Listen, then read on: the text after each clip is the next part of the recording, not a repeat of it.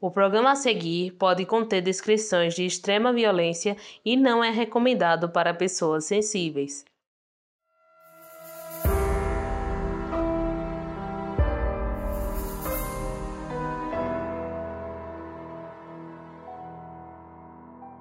Em março de 95, o mundo parou quando a cantora Selena foi assassinada. O foco do caso nunca foi sobre encontrar o assassino, porque no mesmo dia todo mundo descobriu quem era. O que deixou a polícia confusa era o motivo. Eu sou a Mabê. Eu sou a Carol Moreira. E essa é a história da Celina Quintanilha.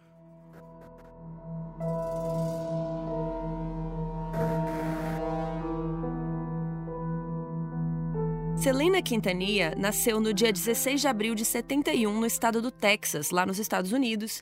Ela era filha mais nova da Marcela, que tinha ascendência nativa americana, e do Abraham Quintanilha Jr., que tinha ascendência mexicana. E, segundo Abraham, quando a Selena tinha seis anos, ele percebeu que ela tinha um talento para música, porque ela era muito boa em seguir os ritmos e ela tinha um tom perfeito. Em 1980, quando ela tinha nove anos, a família abriu um restaurante Tex-Mex que é basicamente aqueles restaurantes mexicanos com influência ali do Texas.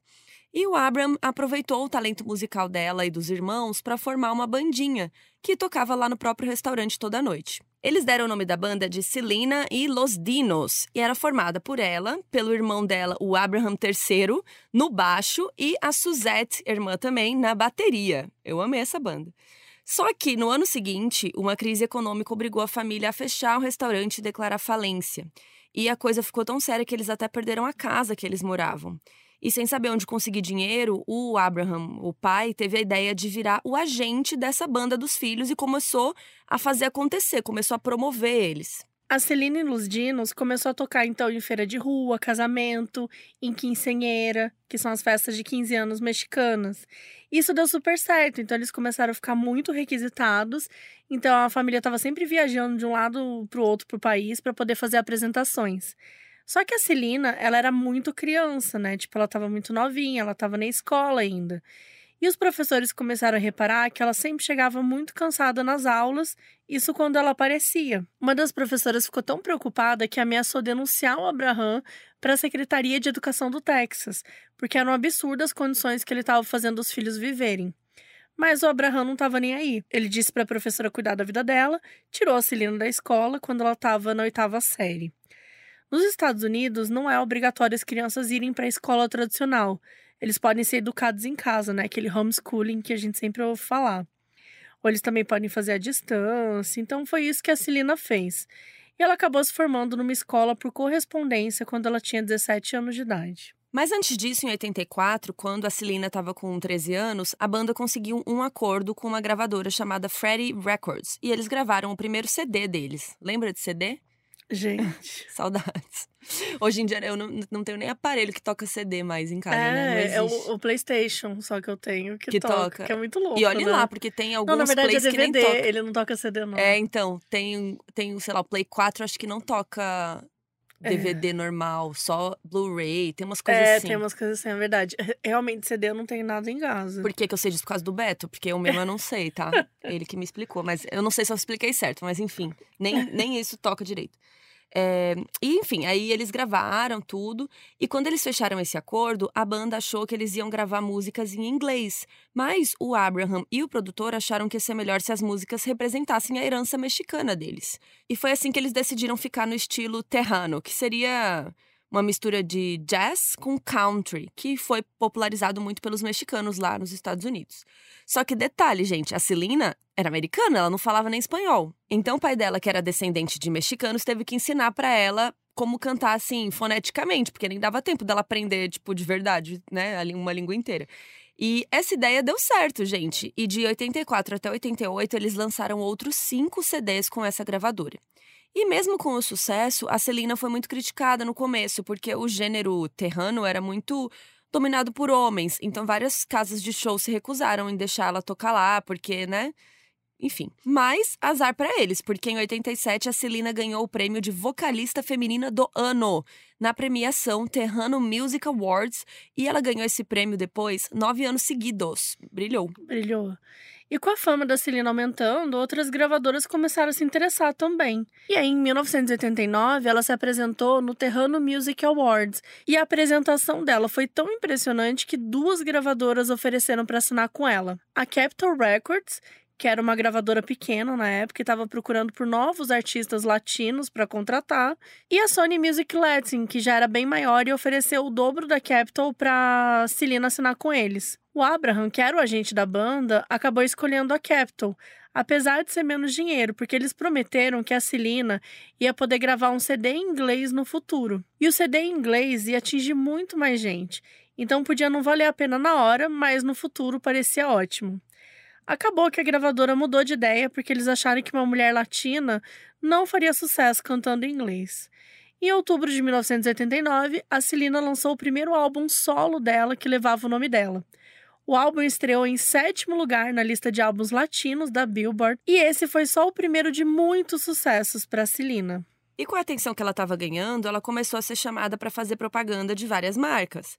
Uma das primeiras foi uma marca de cerveja, mas o Abraham negou porque a família dele era da Igreja das Testemunhas de Jeová e isso ia contra a crença deles, tal. E além disso, a Celina tinha muita consciência de que muitos dos fãs eram crianças, eram jovens, então ela queria dar um bom exemplo, né? Ela não queria do nada fazer uma propaganda de cerveja. E por causa disso, ela também não gostava de gravar músicas com letras que falassem muito de sexo ou que era muito sexual, assim, porque ela não achava apropriado. E aí, no mesmo ano dessa cerveja aí, a Coca-Cola convidou ela para ser representante deles no Texas e gravar um jingle para dois comerciais. Então, a Celina estava ali com seus 18 anos e venceu na vida, né? Já foi a garota propaganda da Coca. Essa música do comercial foi escrita pelo irmão da Celina e pelo Chris Paris, que tinha entrado na banda há pouco tempo como guitarrista. E o Chris já chegou balançando o coraçãozinho da Celina e vice-versa, apesar dele ter uma namorada quando ele entrou na banda. E aí, por causa disso, o Chris achou melhor ele e a Celina tentarem manter o relacionamento o mais profissional possível. Só que não deu certo, né, gente? Eles estavam trabalhando juntos, estavam apaixonados, né? A gente sabe como é que jovens apaixonados são um perigo. Então, o Chris terminou com a namorada dele e começou a namorar a Celina escondido. E eles decidiram namorar escondido porque eles achavam que o Abraham ia tentar fazer eles terminarem, porque poderia prejudicar a banda.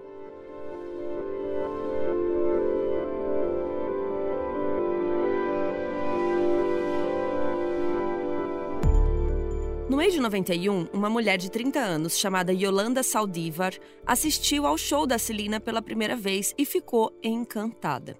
Ela, na época, trabalhava como enfermeira, a Yolanda, e ela já gostava de música terrano, mas ela tinha uma birra com a Celina, porque a Celina tinha ganhado um prêmio que um dos artistas favoritos da Yolanda estava concorrendo. Então, né, ela fez o, o artista dela lá perder. Então, quando uma sobrinha pediu pra Yolanda acompanhar ela no show da Celina, a Yolanda, tipo, foi, mas foi na má vontade, assim, né? Mas quando ela viu a Celina no palco, aquela simpatia, aquela presença de palco, o talento que ela tinha, a Yolanda virou fã instantaneamente. Tão fã que vocês não estão. Gente, ela, ela, resolveu formar um fã-clube oficial pra Celina. Tipo, isso que é fã. E pros jovens mais novinhos, vocês sabem o que é fã-clube? Sabe, é, é, o, o ARMY de hoje em dia. O ARMY? O ARMY é do. Agora eu não sei o que, que é o ARMY. K-pop. É. É, eu é tô tipo velha, eu não sei o que é ARMY. ARMY é, o, é exatamente é isso, é fã-clube do, de dos K-popers. É. Tá. Eu acho é. que ARMY é de, da, da, da banda BTS especificamente. E tipo da Taylor? Da Taylor são os Swifties, né? Swifties, mas é. Um, É. mas é que eu acho que não sei se isso é um fã-clube. É. É? Tipo, é que eu acho assim, antigamente tinha essa coisa de você se filiar a um fã-clube. Isso. E aí tinha, tipo, o site do fã-clube, aí você recebia cartinha, nananã. Era um outro rolê. Eu acho que hoje existe isso, mas é mais online.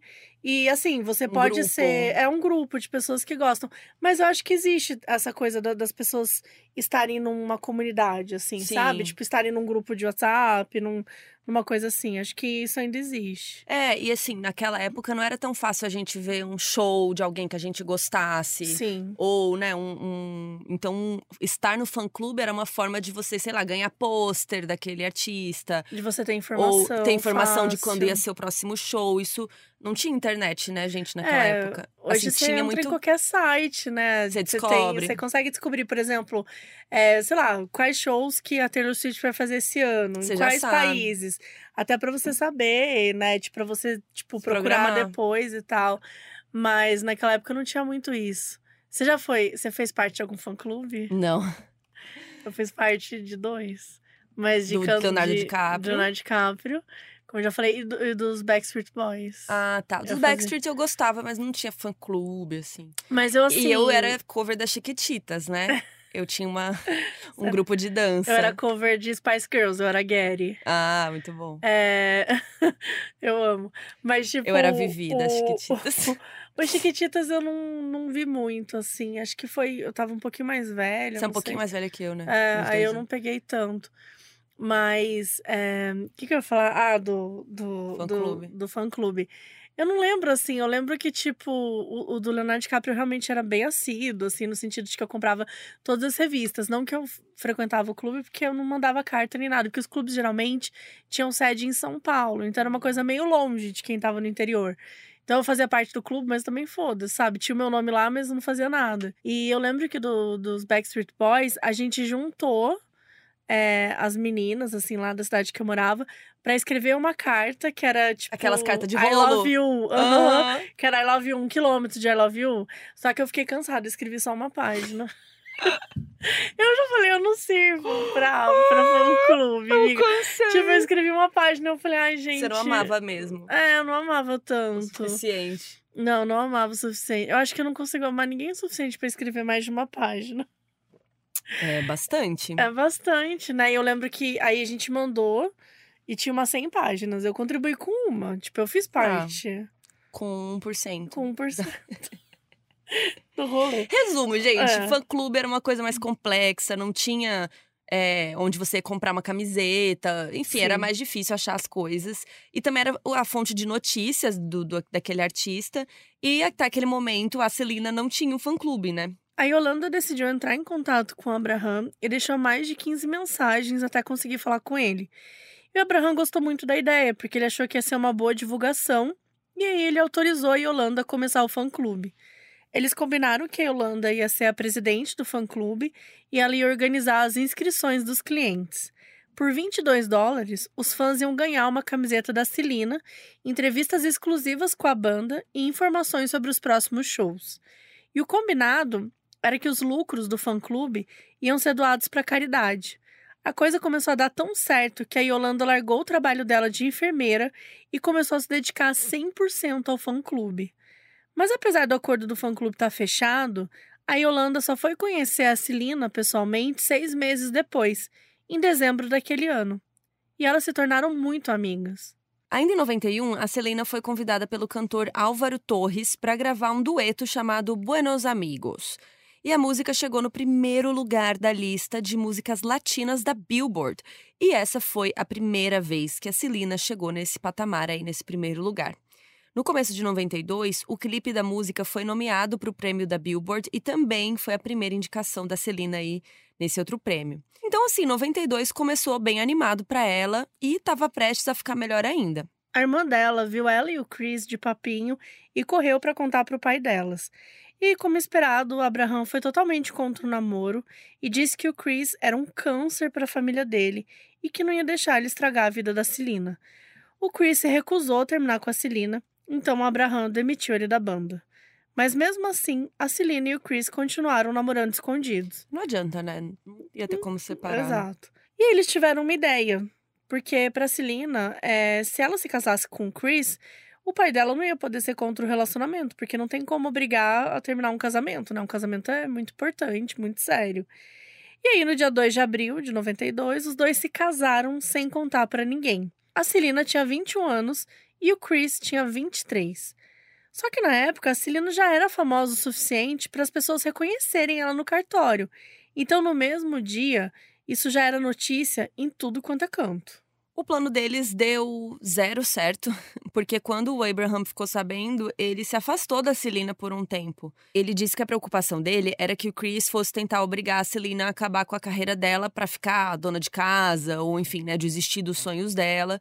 Mas, com o passar dos meses, o Abraham foi vendo que não era sobre isso pro Chris. Realmente, ele gostava da, da filha dele. Então, o Abraham acabou pedindo desculpas, aceitou o casamento e até contratou o Chris de volta para a banda. Um mês depois do casamento, a Celina lançou o terceiro álbum dela, chamado Entre a Mi Mundo. E ele foi o primeiro álbum de uma cantora de terrano a vender mais de 300 mil cópias.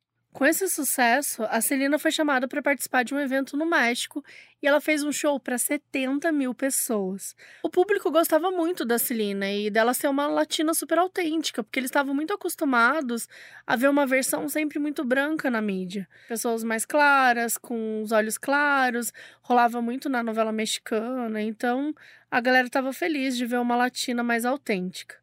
A parte engraçada é que quando ela foi dar entrevista, os jornalistas descobriram que ela não sabia falar espanhol. E como ela cantava com uma pronúncia tão boa, ninguém nem desconfiou que ela não fosse fluente, né? Só que ela era tão carismática que mesmo assim ela deu os pulos dela nas entrevistas e todo mundo amou. E ela até foi chamada para participar de algumas novelas. Os fãs dela estavam tão animados que os episódios que ela apareceu foram recordes de audiência. E é maravilhoso, né, gente, quando uma pessoa que você gosta muito aparece num filme, numa série que você curte. Enfim, auge, é sempre né? legal.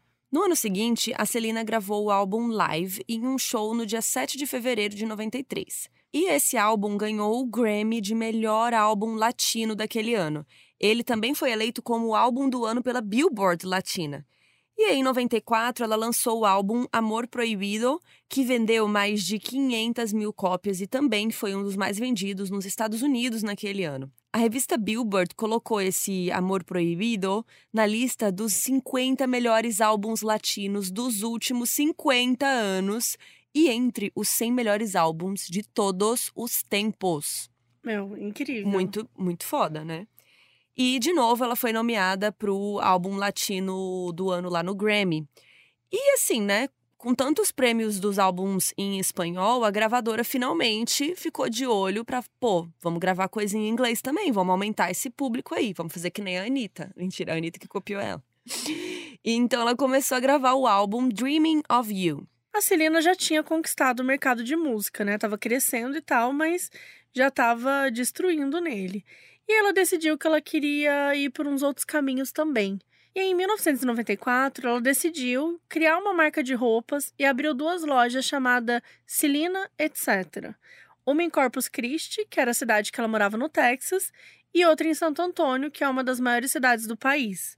E uma coisa diferente das lojas é que as duas tinham um salão de beleza dentro. Então você podia sair de lá com o lookinho completo, assim, sabe? Toda, toda arrumada. Achei muito legal. Como a Celina estava ocupada demais cuidando da carreira musical dela, o pai dela sugeriu contratar a Yolanda, aquela moça do fã-clube, para ser a gerente das lojas. Até aquele momento, o fã-clube já tinha mais de 8 mil inscritos e estava dando tudo certo. Então, o Abraham achou que era melhor oferecer o trabalho para alguém que já era de confiança. No primeiro ano das lojas, a Celina ganhou mais de 5 milhões de dólares e já estava pensando em abrir uma franquia em Monterrey, no México, e em Porto Rico. Mas aí começaram os problemas. O Martin Gomes foi contratado para ser o designer das roupas da loja. E logo de cara ele já sentiu uma vibe bem estranha vindo da Yolanda. Sempre que ele precisava perguntar alguma coisa para Celina, a Yolanda falava que ele não podia falar diretamente com ela, tinha que ter sempre ela ali no meio, tipo um telefone sem fio, né? E o Martin tinha que falar para Yolanda, para Yolanda falar para Celina. E para ele, esse era um jeito que a Yolanda tinha de controlar a situação, né? Então, ela não queria que ninguém fosse mais próximo da Celina do que ela mesma. E um dia ele foi na casa da Yolanda com o pessoal do trabalho e viu que as paredes eram cobertas de pôsteres da Celina e a estante onde os álbuns ficavam era coberta por velas, como se fosse um altar assim. Enquanto estava todo mundo conversando, a Yolanda deixou umas apresentações da Celina rolando na TV. E para ele, isso só mostrava o quanto a Yolanda estava um pouco obcecada demais pela Celina. Nessa época, a Yolanda também estava viajando muito para o México porque ela estava cuidando da abertura das lojas lá. E quando ela chegava no México, ela tentava intimidar os funcionários da fábrica de roupas, dizendo que eles tinham que escolher entre ela e o Martin. E quem escolhesse o Martin seria demitido, porque a Celina ouvia ela. Então essa briga entre a Yolanda e o Martin foi ficando cada vez mais estranha, até que em um dos desfiles da marca, várias roupas apareceram misteriosamente destruídas. E o Martin tinha certeza que a Yolanda tinha feito isso de propósito. Os outros funcionários também começaram a reclamar da Yolanda, dizendo que ela demitia todo mundo que ela não gostava. No começo, as lojas tinham 38 funcionários, mas no final do ano sobraram 14. Eles também falaram que a Yolanda era super simpática quando a Celina estava na loja, mas assim que ela ia embora, ela começava a tratar todo mundo mal. Uma prima da Celina, Deborah, era uma das funcionárias da loja e ela começou a perceber uns recibos de vendas sumidos e vários avisos de atraso de pagamento chegando na loja. Quando ela foi comentar com a Yolanda, ela mandou a Débora cuidar da vida dela. A Selena não levou a sério essas reclamações, porque ela confiava muito na Yolanda, ela não achava que ela fosse capaz de fazer qualquer coisa que ia prejudicar-lhe os negócios. E como os funcionários viram que a Selena não ia fazer nada, eles começaram a reclamar para o pai dela, para o Abraham, e ele sim levou a sério. No começo de 95, o Abraham começou a receber umas ligações de fãs que falaram que pagaram pelo fã-clube da Celina, mas nunca receberam os produtos. Quando ele perguntou o que tinha acontecido, a Yolanda disse que aqueles fãs estavam tentando conseguir coisas de graça e que eles não tinham pago nada. Já desconfiado da Yolanda, né, por conta das reclamações da loja e tudo mais, ele começou a investigar. E foi aí que ele descobriu que a Yolanda tinha sumido com 60 mil dólares de dinheiro tanto do fã-clube quanto das lojas. E ele descobriu que a conta do fã-clube tinha sido aberta no nome de uma mulher chamada Maria Hélida, que era irmã da Yolanda. Quando Abraham perguntou por quê, a Yolanda disse que o banco não deixou ela abrir o nome dela por algum motivo. O estranho é que os cheques do fã-clube eram assinados pela Maria Hélida, mas a letra era curiosamente muito parecida com a da Yolanda. No dia 9 de março, ele marcou uma reunião com a Yolanda e com a Celina para falar sobre as coisas que ele descobriu.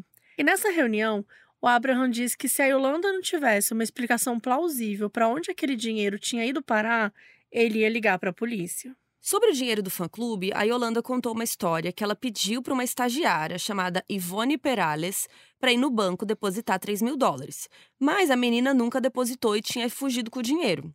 Quando ele perguntou para os outros funcionários do fã-clube, ninguém tinha ouvido falar de Ivone nenhuma, gente. E como a conta do fã-clube tinha sido fechada do nada, né, porque teoricamente aí tinha rolado algum problema, não tinha como eles pegarem os registros de pagamento, porque tinha um monte de fã reclamando, pô, eu paguei e não recebi minha camiseta, sei lá, né, comprou um produto e não recebeu. Então não tinha como a galera saber se tinha pago ou não, porque a, a conta não existia para você olhar lá um extrato. Tipo, ah, eu paguei essa camiseta dia tal. Não tinha como saber, porque a conta fechou. E aí, sobre o dinheiro da loja, a Yolanda disse que tinha que olhar melhor as contas e prometeu que depois ia explicar tudo certinho. O Abraham não acreditou em nenhuma das histórias, mas a Celina ainda não queria aceitar que a Yolanda tinha culpa ali no cartório. Além disso, a Yolanda tinha todos os registros financeiros da loja e a Celina não queria que ela sumisse com tudo. Eles ainda não sabiam, mas ela sumir com esses registros seria o menor dos problemas deles porque no dia seguinte dessa reunião, a Yolanda comprou uma arma.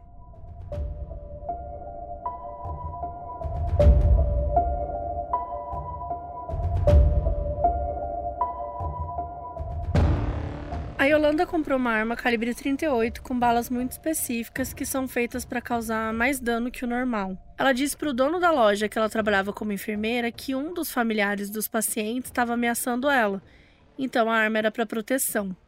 Só que ela não estava trabalhando como enfermeira há anos. Pouco tempo depois, no dia 14 de março, ela ligou para Celina e disse que ia entregar os registros financeiros da loja para ela. Chegando lá, Celina prometeu que a Yolanda poderia continuar cuidando das lojas do México, mas que ia ser difícil o pai concordar com ela continuar nas lojas do Texas. A Yolanda disse que estava com muito medo do Abraham e mostrou para Celina uma arma que ela tinha comprado por causa disso. A Celina ficou muito assustada e disse para ela devolver a arma, que ela ia conversar com Abraham e com o Chris e que nada ia acontecer com a Yolanda. No dia seguinte, a Yolanda devolveu a arma para a loja. Quando a Celina chegou em casa, ela percebeu que a Yolanda não tinha dado todos os registros para ela. E aí ela ligou para a Yolanda e pediu para elas se encontrarem, para ela pegar o resto e tal. E a Yolanda falou para elas se encontrarem no hotel que ela estava ficando. E depois dessa ligação, a Yolanda comprou a arma de novo. Então, no dia 27 de março, a Celina chegou no hotel, mas começou uma confusão de gente ali pedindo autógrafo tal, e elas não conseguiram se encontrar. A Yolanda teve que ir para o México resolver uns problemas das lojas de lá, e também, então, no dia seguinte, elas não se viram. Aí no dia 29, a Yolanda ligou para Celina chorando muito e dizendo que ela tinha sido abusada quando ela estava lá no México. E aí a Yolanda, chorando ali, né, pediu para Celina encontrar ela no hotel sozinha. Mas o Chris achou isso meio estranho, né, o marido da Celina. E ele falou: "Cara, eu vou com você". Quando a Yolanda viu que o Chris estava junto, ela desconversou a história do abuso sexual e ela só deu os documentos para Celina. No caminho para casa, Celina viu que a Yolanda não tinha dado os documentos certos para ela. Naquela noite, a Yolanda ligou desesperada para Celina, falando que estava sangrando muito por conta do abuso que ela sofreu, pedindo para levar ela no hospital. O Chris falou que estava tarde demais para Celina voltar lá sozinha, então a Celina não foi. Mas, sem o Chris saber, ela prometeu que ia encontrar a Yolanda no dia seguinte. Às sete e meia da manhã do dia 31 de março, a Celina saiu para se encontrar com a Yolanda no hotel. Chegando lá, as duas se encontraram e foram para o hospital. O médico disse que não poderia fazer exames específicos para estupro porque o crime tinha acontecido fora do país e a Yolanda não era oficialmente residente de Corpus Christi e sim de Santo Antônio, então ela tinha que fazer o exame em Santo Antônio. Para além de qualquer coisa que a gente está falando aqui, que coisa mais absurda. Mas enfim, ele fez exame de rotina e disse que realmente a Yolanda estava sangrando, mas que era bem pouco. E o médico reparou que a Celina ficou meio irritada nessa hora. E por que isso, né? Porque a Yolanda fez um puta drama, falou: Nossa, eu tô né, sangrando muito, não sei o quê. E que precisava de ajuda para ir pro hospital Sim. e tal. E aí, quando o médico viu, não era bem assim, né? É, é claro que se realmente aconteceu alguma coisa, não temos como saber. Uhum. É, é, muito grave para quem sofreu, né? Então, não tem como a gente julgar isso, mas eu acho que nesse caso aqui a Celina tava sacando que a Yolanda tava usando ela, tava ali, né, meio que se aproveitando, querendo encontrar ela, enfim. E às 10 horas, o Abraham ligou pro Chris para perguntar onde a Celina estava, porque ela tinha marcado de ir pro estúdio gravar e não estava lá ainda. Quando o Chris falou com a Celina, ela falou: Putz, realmente eu tinha esquecido, mas já tô resolvendo um negócio aqui e já vou. E aí, de volta no hotel, a Celina e a Yolanda começaram a brigar por causa dos documentos da empresa, porque a Yolanda estava enrolando para entregar. E elas deixaram a porta do quarto aberta. Então, outros hóspedes ali ouviram tudo que estava rolando, as tretas ali, a, a gritaria. E aí, às 11h48, eles ouviram um barulho bem alto e, em seguida, viram a Celina correndo do quarto em direção à recepção do hotel, deixando um rastro pelo caminho de 120 metros de sangue.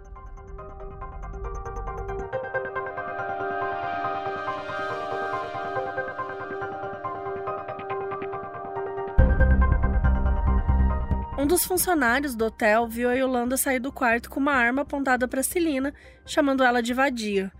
Quando a Yolanda viu o funcionário olhando, ela voltou tranquilamente para o quarto.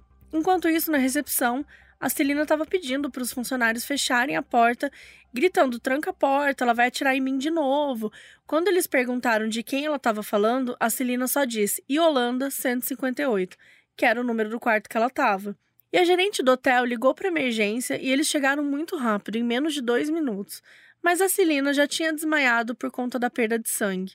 Quando ela chegou no hospital ao meio-dia, 12 minutos depois de levar o tiro, os médicos não conseguiam mais encontrar sinais de função neurológica. Ou seja, o cérebro dela já não estava mais funcionando. Apesar disso, ela foi levada para a sala de cirurgia para tentar fechar o ferimento da bala. E foi lá que eles viram que ela tinha levado um tiro nas costas, na altura do ombro, e que a bala tinha saído direto pelo outro lado. E como a gente contou aqui, né, a Yolanda comprou a arma e a bala que ela comprou era feita para causar mais estrago que uma bala normal. Então, realmente, o dano era muito grave e não tinha muito o que os médicos pudessem fazer. O cirurgião responsável, inclusive, disse que se ele tivesse examinado a Celina antes né, da cirurgia, ele nem teria levado ela para a cirurgia. Porque essa falta de resposta neurológica já mostrava que não ia adiantar, né? Infelizmente, ela não iria sobreviver. E, na opinião dele, os médicos que atenderam ela até sabiam disso, mas como ela era famosa, ela era Celina, eles ficaram naquela coisa de, gente, não vamos desistir, sabe? Vamos tentar e tal. E aí, depois de 50 minutos de cirurgia, ela foi declarada morta a 1 e 5 da tarde. Ela tinha 23 anos, faltando só 16 dias para o aniversário de 24. Enquanto isso, no hotel, a Yolanda entrou no carro para tentar fugir, mas a polícia chegou lá muito rápido e eles já pararam ela. Eles colocaram um carro atrás e um na frente do carro, né, para ela não poder ter onde ir. E um policial com a arma apontada pediu para ela sair do carro. A Yolanda se recusou a sair do carro e eles chamaram um negociador para tentar convencê-la. No começo, a Yolanda estava chorando muito, dizendo que não acreditava que tinha matado a melhor amiga. Horas se passaram com ela falando isso e se recusando a sair do carro, até que o negociador sugeriu que o tiro pudesse ter sido acidental para tentar acalmá-la. Talvez se ela achasse que a culpa não era dela, ela concordasse em sair do carro. E foi aí que a Yolanda mudou a história. Ela disse que o tiro tinha sido sim acidental, que ela estava apontando a arma para a porta e a arma tirou sozinha. Mesmo assim, a Yolanda não concordou em se entregar.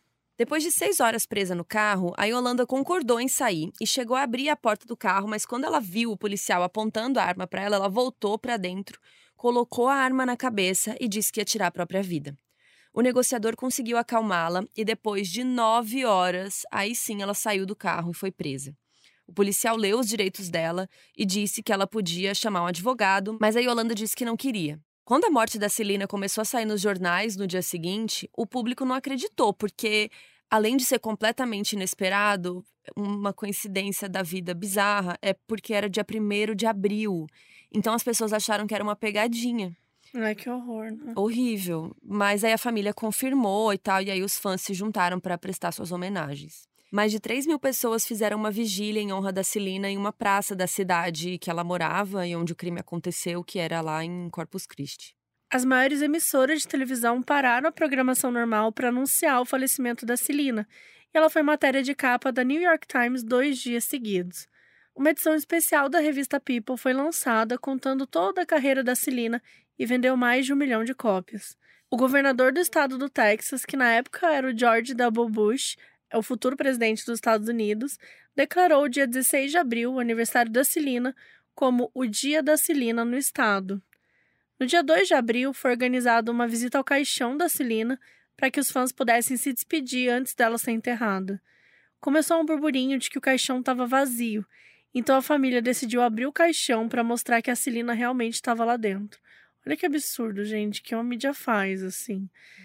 Enfim, a pedido da família, as pessoas não podiam filmar e nem tirar foto com flash.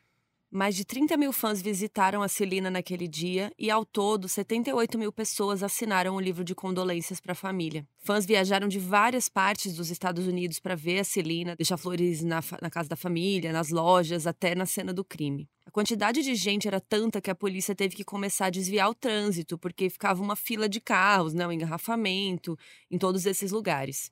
Vários artistas mandaram mensagens para a família, né, incluindo a Gloria Stefan, o Julio Iglesias e até a Madonna. O presidente Bill Clinton e a esposa dele, a Hillary, também mandaram cartas para a família e para o Chris. No dia seguinte, a Celina foi enterrada na presença da família e dos amigos mais íntimos no Seaside Memorial Park. E essa cerimônia foi transmitida em duas estações de rádio sem a permissão da família. E o desrespeito não parou por aí. O apresentador de rádio, Howard Stern, fez piada com a morte e o enterro da Celina, dizendo que não sabia porque o povo estava tão emocionado com a morte dela. E ele disse: Eu não vejo a menor graça na música dela. O Alvin e os esquilos têm mais carisma. Os latinos têm o pior gosto musical. Ele é muito ridículo. Que cara babaca. E não satisfeito, ele tocou uma música da Celina com sons de tiro no fundo. Depois disso, um mandado de prisão foi emitido para o Howard por conduta imprópria. E no final ele fez um pedido de desculpas em espanhol lá no programa dele, dizendo que a intenção não era causar. Deve ser aquela me desculpa, me desculpa. Foi mal, tava doidão, né? É, não, é tipo, me desculpa a quem tem, a quem tem ofendido. Se tipo, eu literal... ofendi alguém. Exatamente. É um babaca, idiota. E é óbvio que ele não foi preso. Mas outras pessoas pensavam igual ao Howard. Algumas pessoas ligaram para as estações de rádio e canais de televisão, jornais, enfim, para reclamar que a cobertura do assassinato da Celina estava demais, que ela nem era americana, então por que, que o país inteiro tinha que parar porque ela tinha morrido? E assim. Xenofobia comendo solto. É, e no caso ela era americana, mas mesmo se, mesmo se não fosse, é. né? Que absurdo. É, outras pessoas reclamaram que o dia da Celina caía na Páscoa, que eles achavam um desrespeito com Jesus comemorar outra coisa. Eu acho que Jesus deixaria, né? Eu acho que super, total, assim. Olha, tipo, não, é não, não posso falar por ele. Total. Oh. Bom, em julho, três meses depois da morte da Celina, o álbum póstumo Dreaming of You foi lançado. Esse era o álbum inglês que ela estava gravando quando foi assassinada. No dia do lançamento, o álbum vendeu mais de 175 mil cópias e mais de 300 mil em uma semana. Ela se tornou a terceira cantora a conseguir esses números, só atrás da Janet Jackson e da Mariah Carey. E ele estreou em primeiro lugar na lista da Billboard 200 e se tornou o primeiro álbum latino a conseguir isso.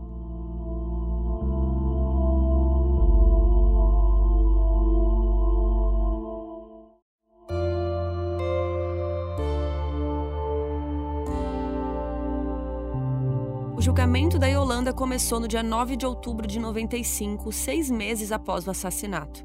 Durante todo esse tempo, a Yolanda ficou presa aguardando o julgamento. Ela foi colocada em uma solitária porque estavam com medo de que outras presas a matassem para se vingar pela morte da Celina. E foi muito complicado encontrar um grupo de jurados para esse caso, porque a morte da Celina saiu em tudo quanto é lugar, passou semanas sendo notícia, né?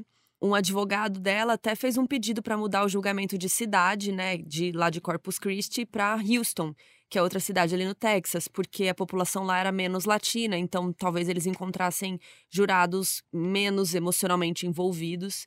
E no fim deu certo, o julgamento foi para Houston e no final foram escolhidos sete jurados brancos, quatro latinos e um negro. A Yolanda se declarou inocente, mantendo aquela versão de que a arma atirou sozinha, que ela não estava mirando na Celina. E ela ainda disse que nem sabia que a Celina tinha sido atingida, por isso que ela teria voltado para o quarto tão tranquilamente, e que ela só ficou sabendo quando a polícia parou ela. A promotoria chamou mais de 40 testemunhas para refutar a história da Yolanda. Entre as testemunhas estavam o pai da Celina, o marido Chris, funcionários das lojas da Celina e do hotel onde o assassinato aconteceu, os paramédicos que atenderam ela no dia, especialistas em armas e até o dono da loja onde a Yolanda comprou a arma. O Abraham, o Chris e os funcionários da loja contaram toda a confusão que estava acontecendo, como a Yolanda tinha sido demitida e estava com raiva da família toda. Os funcionários do hotel falaram tudo que eles tinham ouvido desde a briga entre as duas, a Yolanda saindo do quarto e chamando a Celina de vadia, até a Celina pedindo socorro porque achou que a Yolanda ia atirar nela novamente. Eles também comentaram que as paredes do quarto da Yolanda estavam muito sujas de sangue, então era meio impossível ela não perceber que a Celina tinha levado um tiro. E como enfermeira também, né? Se você vê sua amiga sangrando ali, você atirou nela sem querer, você vai sair correndo ou você vai ajudar? Né? Então, isso também foi estranho e ela tinha, na verdade, saído correndo atrás dela e chamando ela de vadia, ao invés de ajudar. Então, não faz sentido nenhum. Não fazia muito sentido. Os paramédicos falaram sobre a seriedade dos ferimentos e destacaram que a Celina tinha perdido muito sangue muito rápido e por isso eles não tinham conseguido salvá-la. E os especialistas em armas levaram duas informações muito importantes.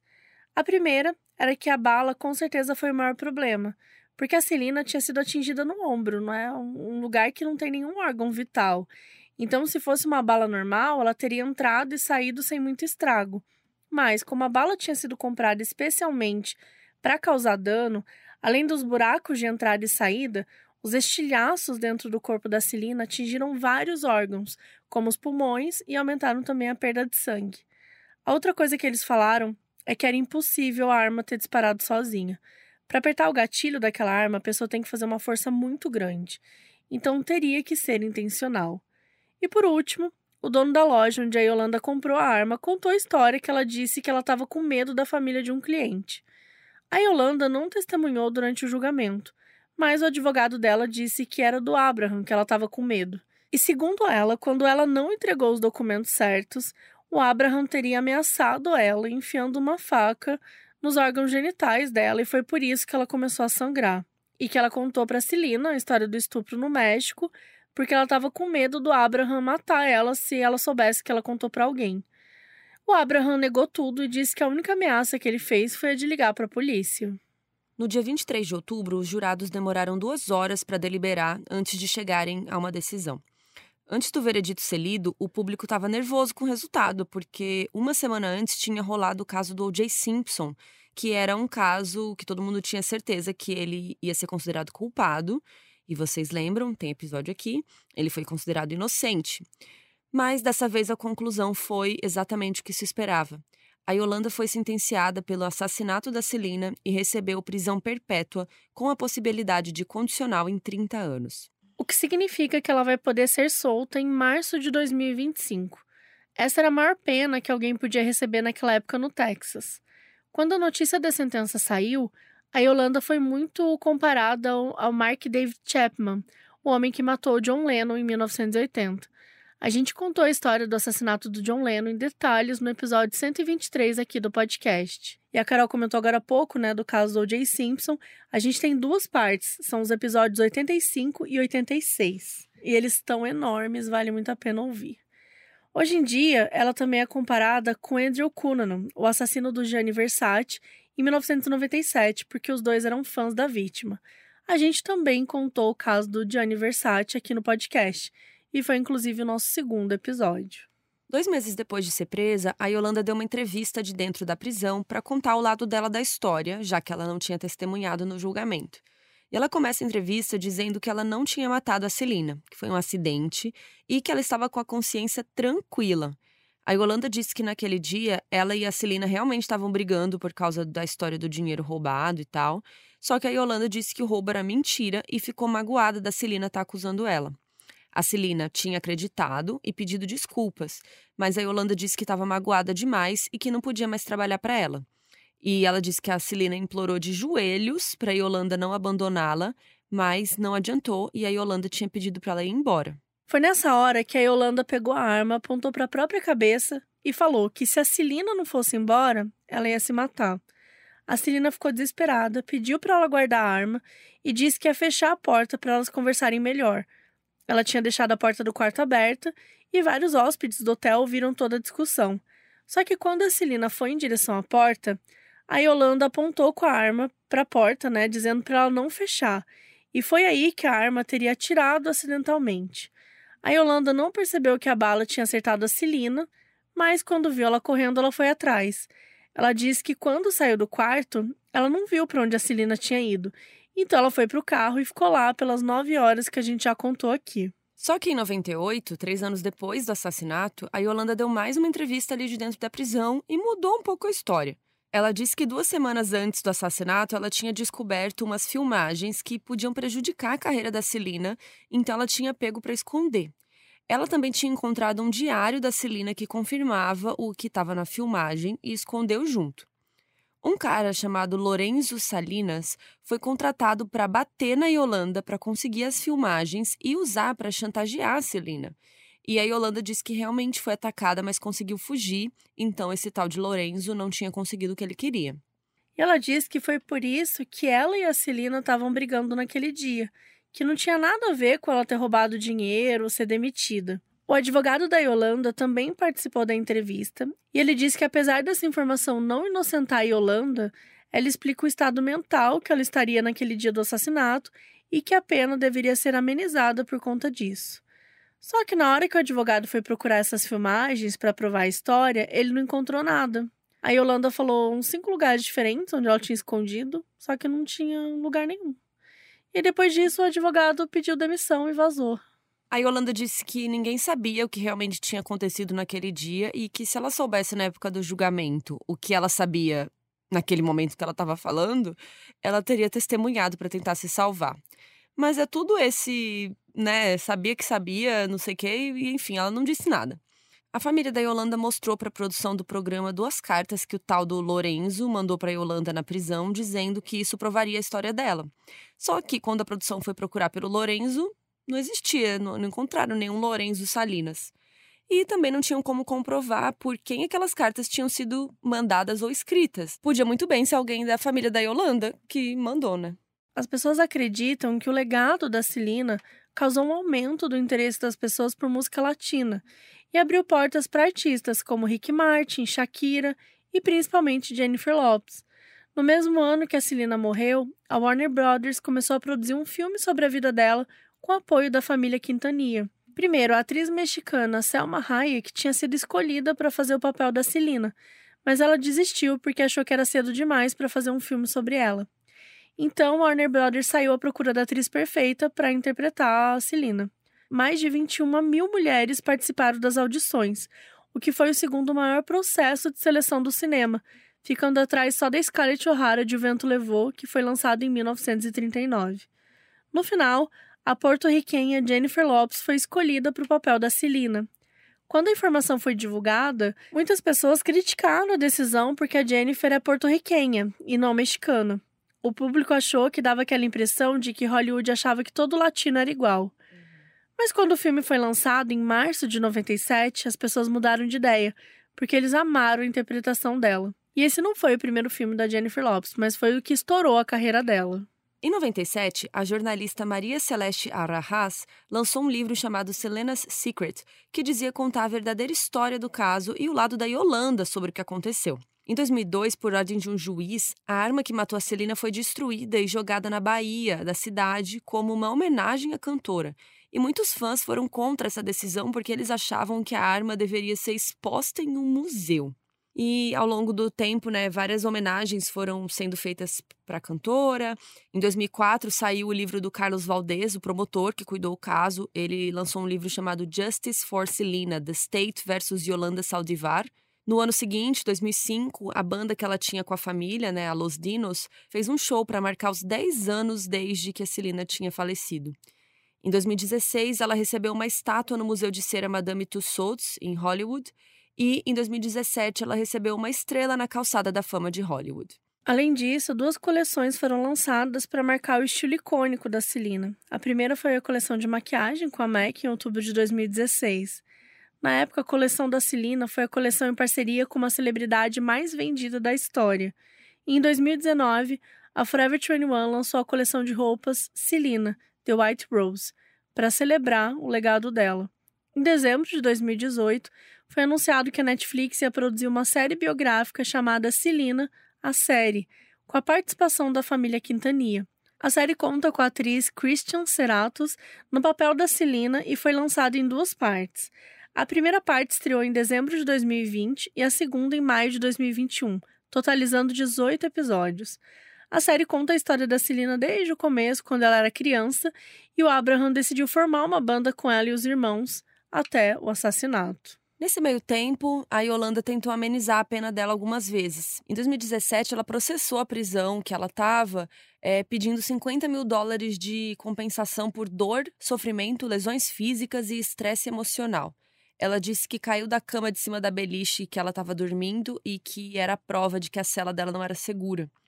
Em 2019, ela tentou ser solta da prisão, dizendo que o julgamento dela foi ilegal porque a promotoria escondeu várias provas a favor dela, o que tinha impedido ela de ter um julgamento justo.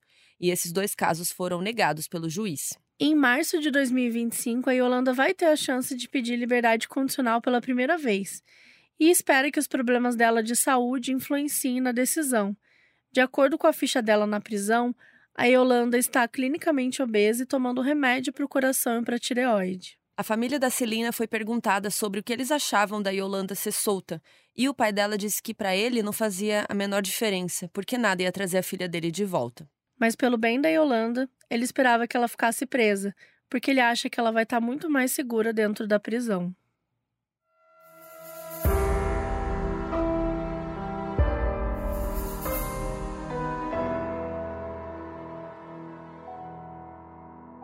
O aviso no início desse episódio foi gravado pela Anne Cleide Gonçalves, que é nossa apoiadora na Aurelo.